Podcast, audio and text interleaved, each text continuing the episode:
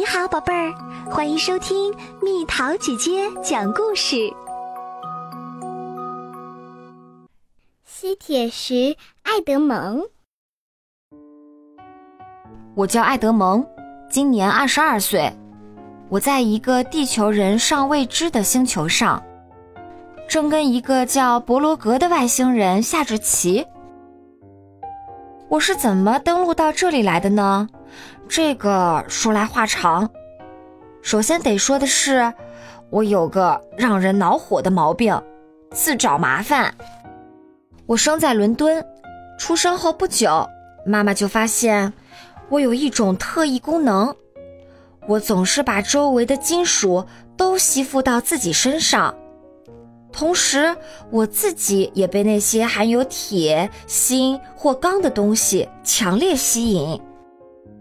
父母带我去看了那些最权威的专科医生，希望我这个怪病可以治愈，但他们个个。都束手无策，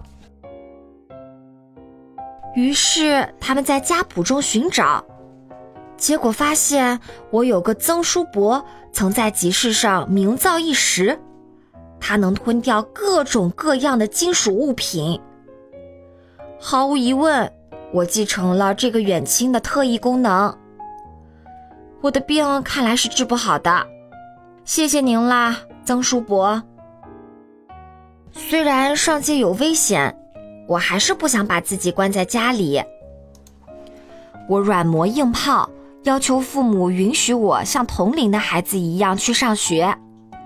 我终于如愿以偿啦，尽管总会有各种不便。不仅仅是街道和车辆会对我构成威胁，有一天，我差点当着同学们的面溺死在游泳池里。直到最后一刻，才被游泳教练救了出来。在家里的时候，我喜欢坐进我的太空球球椅里，因为只有在那里面才会感到百分之百的安全。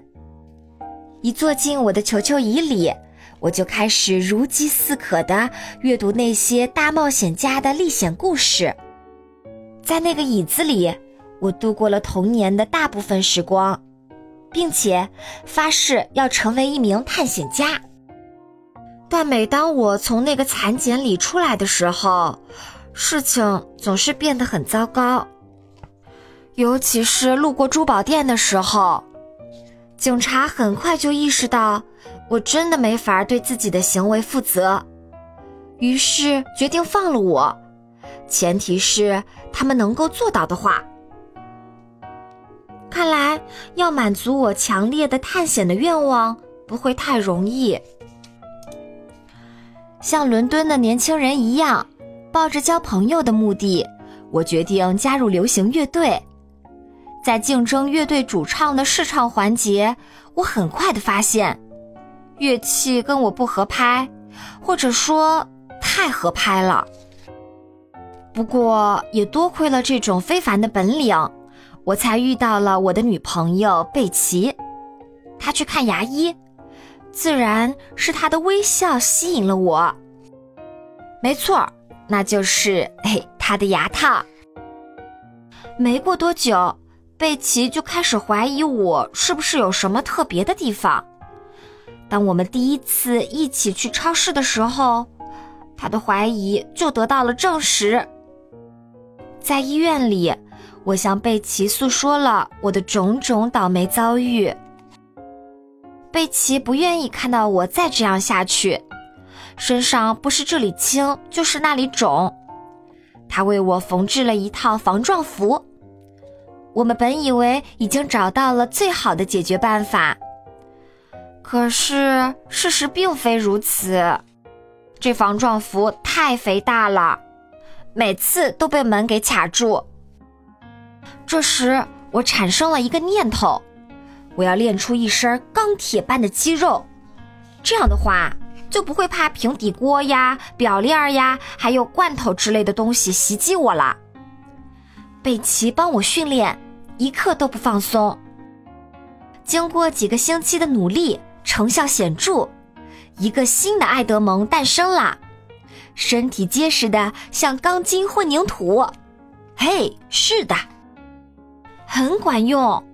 只要我戴上头盔，手里拿着垃圾桶盖子，就几乎是刀枪不入。我们终于可以安安心心的到外面散步了，我心里踏实多了，甚至学会了以自己的独门方式来乘坐公共汽车。贝奇也跟着享受了一把。我找到了一份在机场检测金属的工作，现在事事顺利。我开始觉得，最终还是这种随便上上班的懒散生活比较适合我，而星球探险的事业应该与我无缘。一天傍晚，我和贝奇正在享受落日的余晖，突然，我被宇宙飞船给吸走了。这就是我遇到博罗格的经过。好啦，小朋友们，故事讲完啦。你觉得吸铁石爱德蒙这样子的生活不好在哪里？好在哪里？留言告诉蜜桃姐姐吧。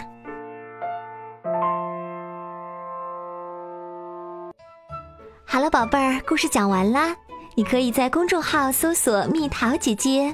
或者在微信里搜索“蜜桃五八五”，找到告诉我你想听的故事哦。